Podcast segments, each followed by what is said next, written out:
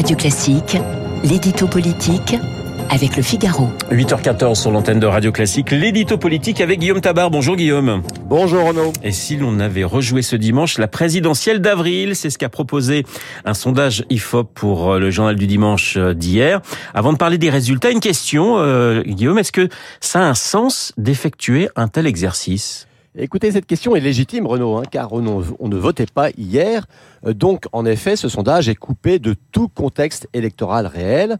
Ensuite, il ne peut pas avoir d'intérêt prédictif, puisque, quelle qu'en soit la date, la prochaine présidentielle n'aura pas la même affiche que la précédente, ne serait-ce qu'en raison de l'impossibilité d'Emmanuel Macron de se représenter.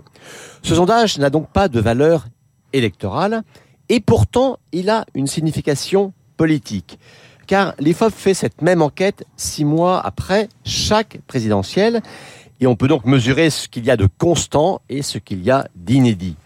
Ce qui est constant, c'est que les deux finalistes sont crédités d'un score meilleur à ce qu'ils ont obtenu au premier tour réel, et c'est encore le cas cette fois-ci pour Emmanuel Macron et Marine Le Pen.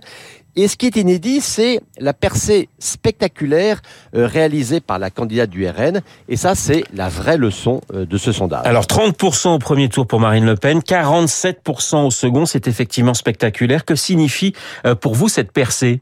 Eh bien, c'est qu'aux yeux de l'opinion, Marine Le Pen a réussi ses six premiers mois d'opposante, alors que Jean-Luc Mélenchon, en baisse de 4 points dans ce sondage par rapport au mois d'avril, paye le prix des turbulences internes à la NUPES.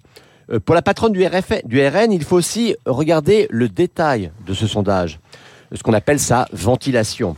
Bien, au second tour, non seulement elle réduit de manière considérable son retard euh, sur Emmanuel Macron, mais euh, si elle restait dominée par le chef de l'État chez les moins de 24 ans et chez les plus de 65 ans, elle l'emporterait dans toutes les autres catégories d'âge. Autrement dit, Marine Le Pen serait la candidate de la France active et le président, celui de, ceux qui ne travaillent plus ou qui ne travaillent pas encore. Et ça, c'est un tournant. Et puis, il faut replacer ce sondage dans une séquence où la finaliste de la présidentielle s'en tire bien.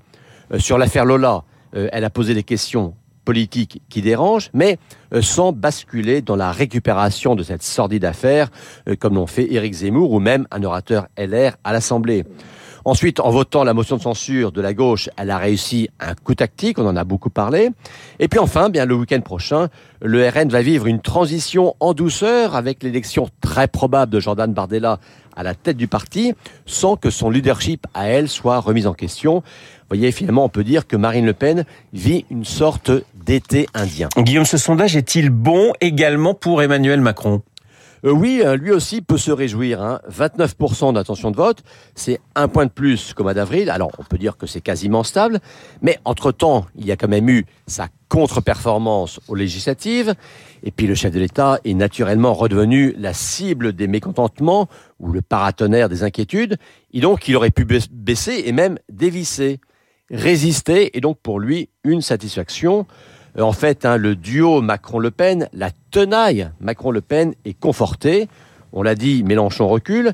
Et les autres, hein, tous les autres, Pécresse, Zemmour, Hidalgo, etc., ne font désormais plus que de la figuration, en tout cas à ce jour. L'édito politique signé Guillaume Tabar. Tout de suite, l'invité de la matinale.